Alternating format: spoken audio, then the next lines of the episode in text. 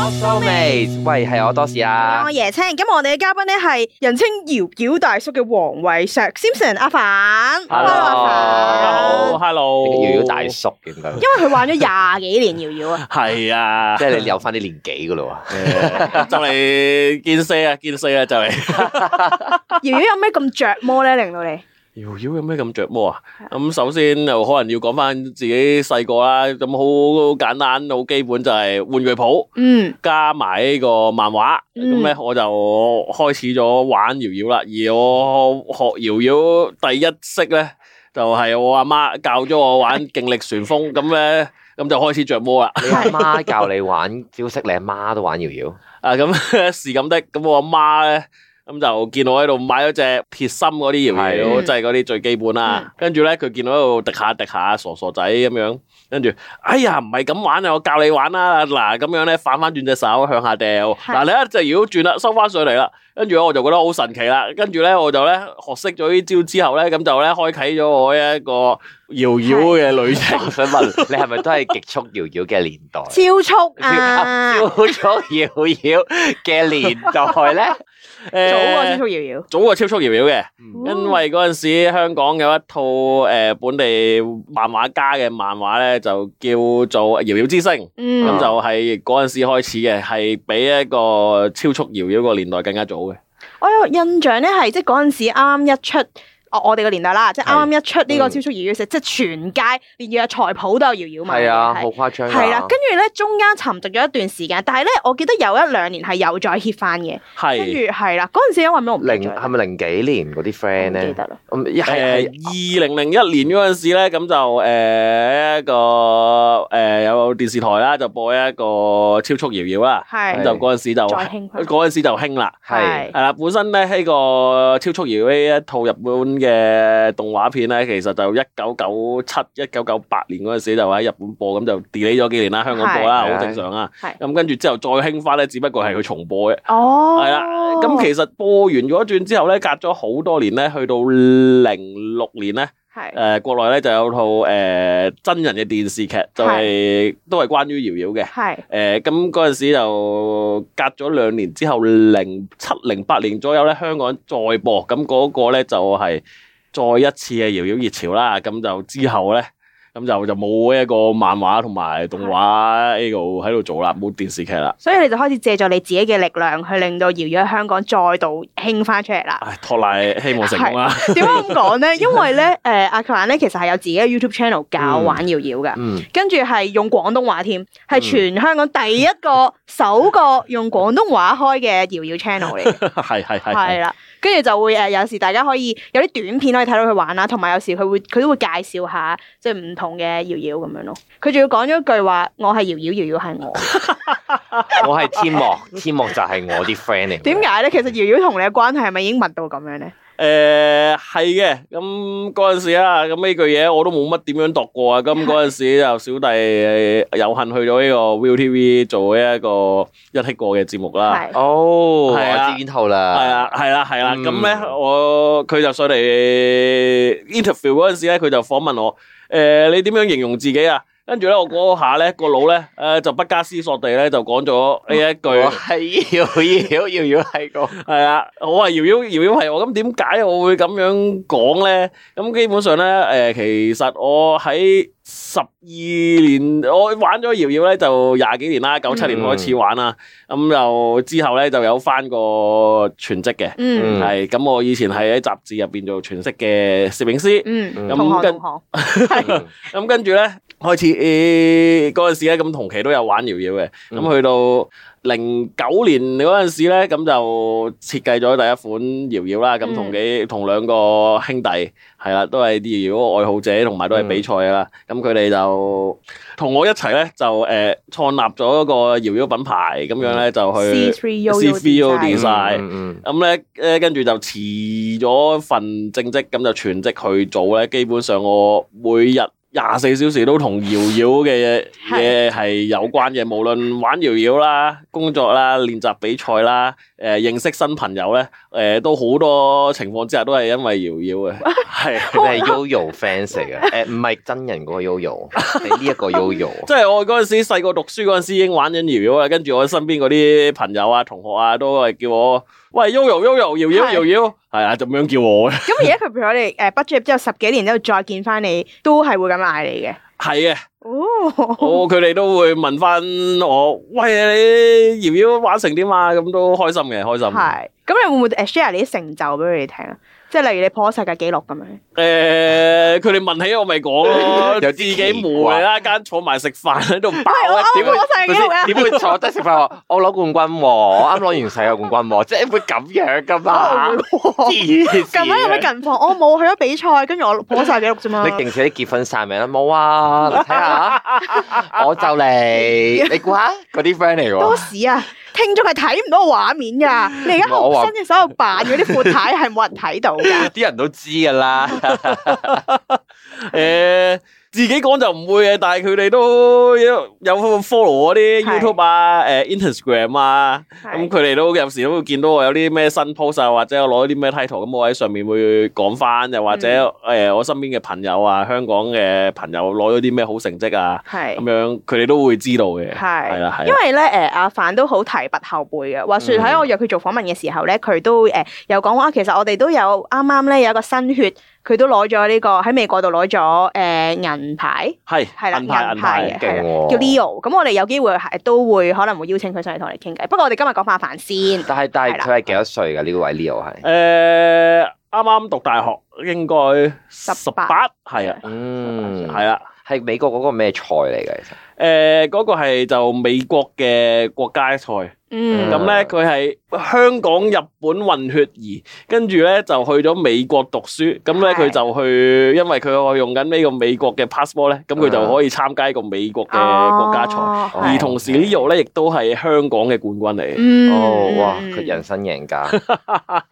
本身玩 Yoyo 都係一個特別嘅技能。我淨係覺得半途而廢咗咯，因為我淨係識一個招數叫巴黎鐵塔，唔緊要啊啦，唔緊要啦，可即係咧，因為我成人生都好啲，我可以試 我試過玩雷霆萬軍啦，哎係係雷霆萬軍啦。我試過咧，咁嗰陣時細細個屋企咧係有擺嗰啲好多玻璃噶 嘛，係坑一嘢坑爆咗，跟住我就我就再繼續玩第二個坑坑爆個吊燈，係就唔敢呢再玩啦。因為個常聽到嘅故仔我，常聽到啲古仔嚟嘅，咁小弟就托賴冇喺屋企打爛嘢，但係咧係喺屋企都會啊唔小心打到自己個 頭嘅，咁所以咧玩搖搖呢樣嘢咧，最好咧都係啊睇清楚周圍身邊嘅地方，係身身邊嘅人動物戴頭咁啦。盔，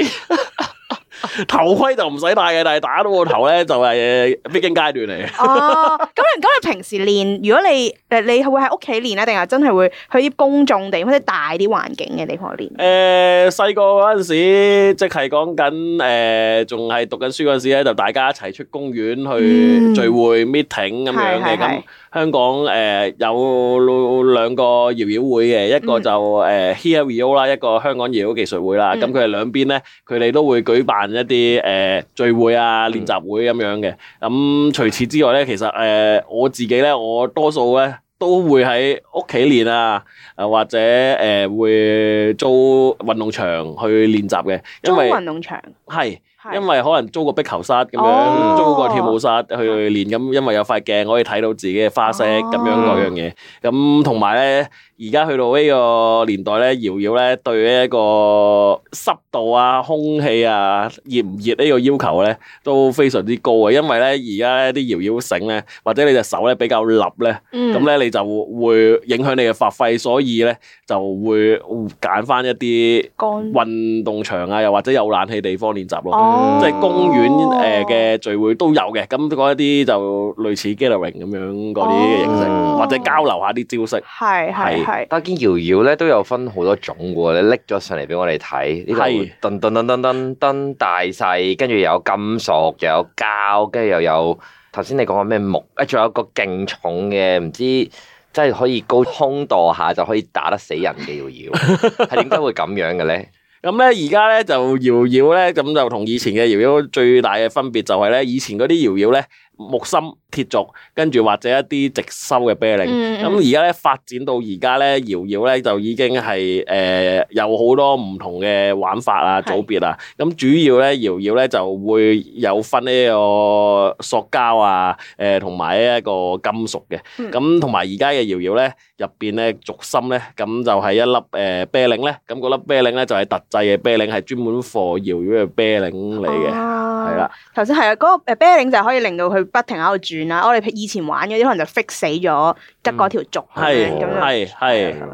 咁，同埋頭先剛才啦講到啦，佢話有隻搖搖好重嘅，咁嗰隻搖搖咧就係、其實咧係專門火一個最基本嘅招式，亦都係最緊要嘅招式勁力旋風 long zipper。咁 A 嗰隻搖搖咧就係、一隻破世界紀錄嘅搖搖嚟嘅。嗯係啦系咪你破咗世界紀錄咧？ 係啊，就係小弟，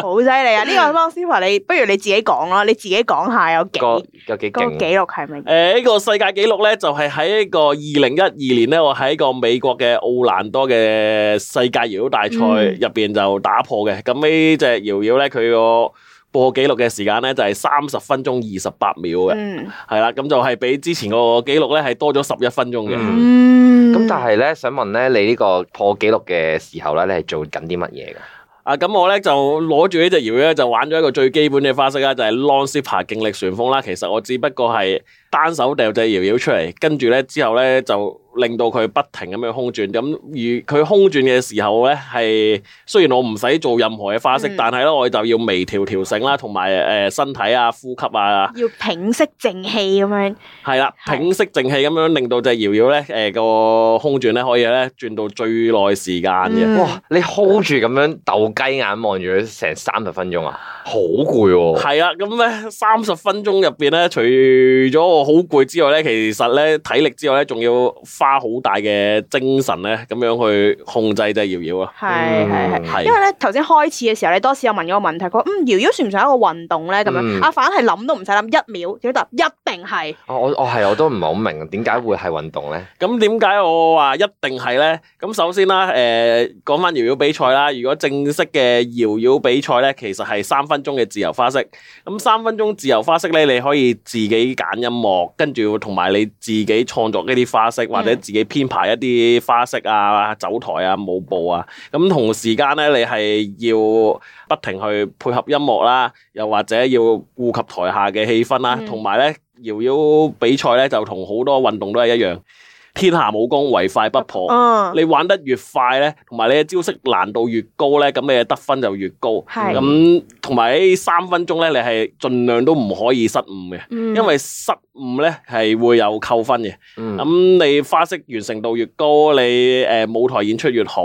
咁就係要經過不停嘅練習啦。咁不停嘅練習咧，就係、同一個花式，可能你要練一萬次；同一個嗯 freestyle，你要嗰三分鐘，你可能要練一百次、一千次、係係一萬次，咁樣去追求嗰個完美。而你去到台上面，你練咗一萬次嘅時候，你都有機會失手。嗯咁所以係對呢個體力啦，同埋呢個精神啦、集中力啦，仲要呢個舞台嘅表演啦、心理壓力啦，心理壓力啦啊係，各樣嘢咧都係有關係嘅。咁所以係咪一個運動咧，就絕對係嘅，係嗯係啦。係咪會會唔會係而家其實嚟緊嗰啲，即係入咪有啲運動咧，佢唔係入唔到奧運嘅，咁係去咗一個叫做咩運動會啊？即係其實佢會唔會有機會可以上到一啲類似國際即係國際嘅運動運動舞台舞台咁樣嘅？誒、如果你話搖搖咧，其實都有國際嘅舞台咁，但係可能件事就比較 indie 啲，嗯，啊嗯嗯嗯嗯嗯，係啦，因為係搖搖咧有專屬嘅比賽嘅，而誒、其實喺搖搖世界入邊咧係分得好仔細同埋好專門嘅，係有一個國際搖搖聯盟嘅。嗯係啦，咁國際搖搖聯盟就做啲咩咧？佢就係舉辦誒、一個世界賽啊，同埋管理各個地區派啲人去誒、去統籌佢哋國家啊地區嘅比賽嘅。咁就咁香港咧就都有呢個香港嘅比賽嘅。嗯 咁香港嘅比賽咧，就係咧喺入邊咧就有冠軍，個冠軍咧咁咧你就可以得到種子選手，而咧你嗰個種子選手咧，你去到呢個世界賽嘅時候咧，你係可以入半決賽嘅，嗯哦係啦。咁只有之前一屆嘅世界冠軍咧，咁先可以直接入決賽。係明白係明白。哦頭先咧，我想講睇住阿阿凡阿凡咧，咪玩誒招式嘅，唉，可惜觀眾睇唔到啦。跟住咧，佢勁似咧有一招咧係勁似嗰啲誒嗰啲山西刀上面嘅拉麵師傅，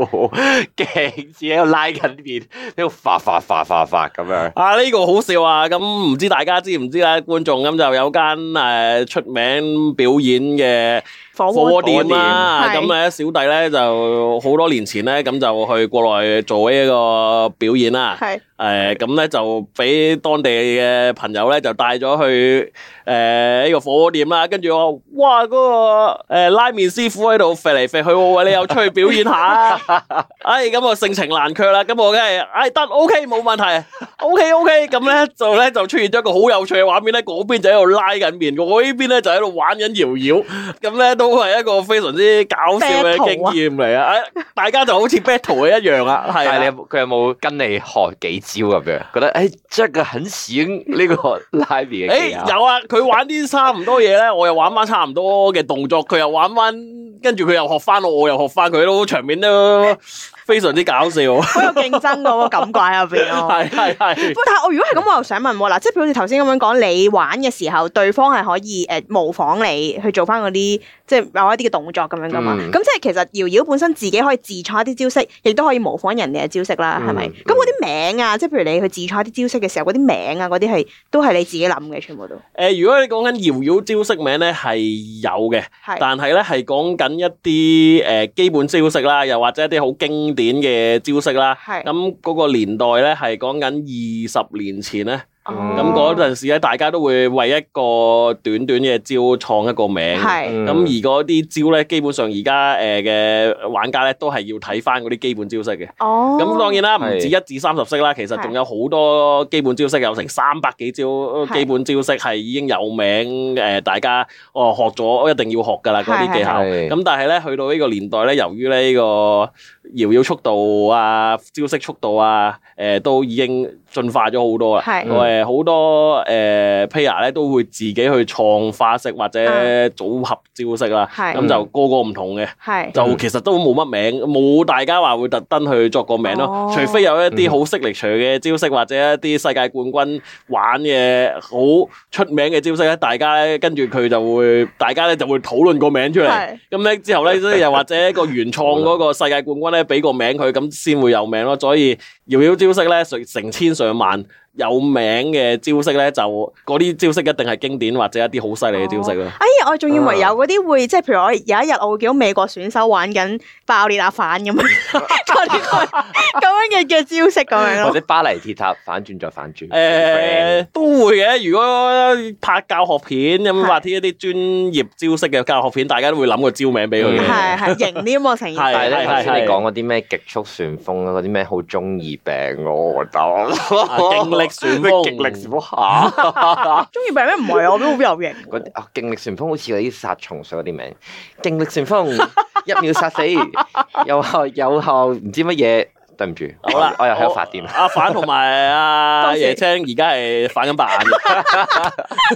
多謝你將呢個形容形容翻俾啲聽眾聽，笑咗出嚟真係。咁誒，我想問你，咁你嚟緊會唔會有啲咩誒比賽啊，或者誒一啲誒 workshop 會搞咁樣咯？咁咧就由於呢個疫情嘅關係咧，咁就呢兩三年咧就少咗比賽嘅。係誒係香港係冇比賽嘅，但係咧嚟緊咧誒，我哋都會開始啟動翻我哋嘅比賽啊、meeting 啊、嗯聚會嗰啲嘢嘅。嗯，誒咁、另外咧，workshop 咧，其實誒、呃除咗我有一個朋友咧，咁佢都係啲搖搖嘅朋友嚟嘅，咁嗯佢係叫陳俊軒誒。呃嗯呢個香港冠軍同埋一個世界第三嘅，咁佢自己都有搞 workshop 嘅，係係啦，咁佢嘅 workshop 咧，佢都會誒、呃除咗自己搞 workshop 之外咧，咁佢都去一啲中小學入邊教班嘅，咁、小弟又主力做網上嘅嘢啊啦，啊係啦、就係咁啦。啦。因為我見我初頭以為你係負責做幕前宣傳嗰啲添，即係我見你上電視啊，或者你會拍 YouTube 片啊咁樣。誒、幕呃前宣傳都係嘅，咁因為而家呢個世界好多人都未必出到門口，又或者而家誒大家少見咗，咁不如上網啦。咁、嗯就所以我就開始咗呢個阿反搖搖台，咁我就喺上面同大家教搖搖啊，係又或者開一啲節目，大家誒、呃、開啲 live 啊，大家討論下比賽啊，係咁旁述下啲比賽啊，誒、或者吹下水啊，咁都係一種一個宣傳搖搖嘅方式嚟。係，我覺得好好，因為咧，誒阿反搖搖同埋本土味係非常之咁重嘅，即係除咗廣東話之外咧，佢用嘅啲音樂咧係誒一啲誒香港 VTuber 唔係 YouTuber 喎，香港嗯 VTuber 嘅 cover 嚟嘅。點解會特登揀用呢啲人嘅嘅音樂咧？哇！如果你要我講呢個香港 Vtuber 咧，我可以開多一集。誒 OK，今次上集開咧，嚟緊再嚟多個下集 OK，問咗監製未啊你？係佢 OK 㗎，唔使理佢。啊，咁點解我會揀呢個香港 Vtuber 嘅音樂咧？咁其實咧，之前咧，我上呢一個 ViuTV 嘅節目啦，咁我就揀咗一個香港 Vtuber 啦，佢叫米亞啦。嗯，佢一啲原創嘅音樂啊，同埋一啲誒、呃 cover 啊，咁點解會咁用咧？因為咧誒、呃首先啦，第一樣嘢，我開頭咧唔知咩係 VTuber 嘅，嗯，咁就係因為疫情嘅關係咧，咁我就啊喺屋企啦，成日喺公司啦，咁就上網睇到啦，咁就見到哦，原來日本係有一樣嘢叫 VTuber，即係虛擬偶像。嗯，嗯咁而呢個虛擬偶像喺日本咧係非常之成功嘅。嗯，咁另外咧，而喺日本咧，搖搖嘅宣傳啊、推廣啊，甚至呢個比賽水平咧，誒、選手水平咧都非常之高嘅，嗯，係啦、咁咧我又覺得啊，呢兩樣嘢，哇，點解日本做得咁犀利嘅？咁好啦，咁我睇完日本嘅 VTuber 啦，跟住咁我除咗練搖搖之外，咁我有時啊空閒娛樂下，啊原來發現香港有 VTuber 嘅喎。係，咁我又認識咗其中一兩個誒、呃香港嘅 Vtuber 啦，咁都嗰陣時啱啱兩年前咧，就啱啱香港 Vtuber 開始發展啦。咁就其中一個叫米亞啦，咁我就聽咗佢嘅原創音樂，聽咗佢嘅 cover 咧，就覺得哇好犀利喎！誒、嗯，原來香港都做到啲接近日本嘅水平嘅喎。嗯，跟住咧，我睇我去咗了解 Vtuber 一樣嘢，哦，發現原來誒呃佢哋係同搖搖有啲嘢係好相似。咁係，喺香港入邊咧，誒、玩搖搖嘅人好少，嗯，香港嘅 Vtuber 文化咧就完全係未普及嘅。咁咧。誒同埋咧，佢哋呢啲 Vtuber 啦，誒呃佢哋咧都係自己 one man band 一個人去經營 YouTube 頻道，誒、經營自己嘅節目，去做周邊，誒、做音樂。咁同我搖搖有咩相似咧？就係、我同我兩個 partner，誒、少少三個人、嗯就設計搖搖、宣傳搖搖、嗯拍片、影相咁樣去做一樣嘢咧啊！好相似，好相似，係咁我就非常之感動啦，因為我有了互相支持嘅感覺嗯係啊，有啲想支，一都唔係有啲啊，我係直情好想支持呢個香港呢啲嗯誒稱之為叫做次文化啦，咁、嗯，希望佢變主流啦。嗯，咁搖搖咧都好多人都覺得佢係玩具，嗯係，啊嗯其實搖搖係運動啦，剛才講到，係咁所以咧我就好想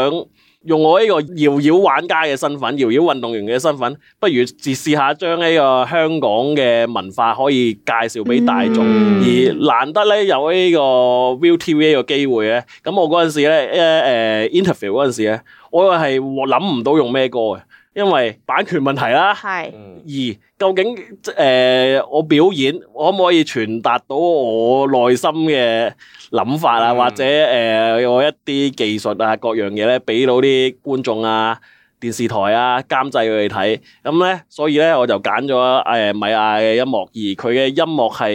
嘅歌詞咧，其實同我玩搖搖咧都係一樣嘅。嗯，因為佢都表達到我好中意某樣嘢，而我亦都係好中意搖搖，咁就所以就揀咗嗰兩隻 cover 啦，嗯一隻就係大叔的愛嘅歌啦，誒嘅、嗯，主題曲啦，另外一隻佢原創曲曲啦，講你知 One Two Three 啦，係。咁兩樣嘢咧都係講緊對一樣嘢嘅熱愛啊。嗯係啊，同我自己呢一個玩咗搖搖廿幾年嘅身份咧，都好吻合嘅。嗯係，所以咧亦都俾人叫我做搖搖大叔啦，因為我用咗大叔的確。哦， 正想諗呢個搖搖大叔，我哋今日誒好多謝搖搖大叔上嚟同我哋分享咗咁多玩搖搖嘅心路歷程啦，聽眾真係多啲留意下香港自己嘅嗰啲 build up 出嚟嘅一啲文化或者 underground 嘢咯，係啊滑板都已經變咗主流啦。係啊咁搖搖而家搖搖都，我覺得搖搖都有機會可以上到呢個運動啊，係啦。系啊，咁我哋诶希望阿反繼續努力練好你嘅戲同埋，係 你做咩要勁說咁啊？ 麻煩你練好你啲 戲啊！啊，佢頭先話唔佢玩搖搖用好多耐力同埋氣 噶嘛，我啊即係以為你講緊做戲唔 啊，我係都啊 get 到係做戲唔啊！係啊，唔係啊，即係練好嗰 啲嗰啲嗰啲氣力去玩搖搖啊，咁先可以繼續玩到廿五年噶嘛。真，thank you。係其實咧，瑤瑤咧都係要有戲嘅，因為你上台表演嘅時候咧，你都要將你嘅內心嘅情緒發哦揮俾觀眾聽啊，咁都係做戲嘅一種嚟嘅。我又俾你兜到啊！多謝 Yeah，阿多謝反，令阿到反我哋今日個節目生色不 少啊！多謝多謝晒晒搖搖大叔阿反，下集再見啦啊見，，拜拜，拜拜。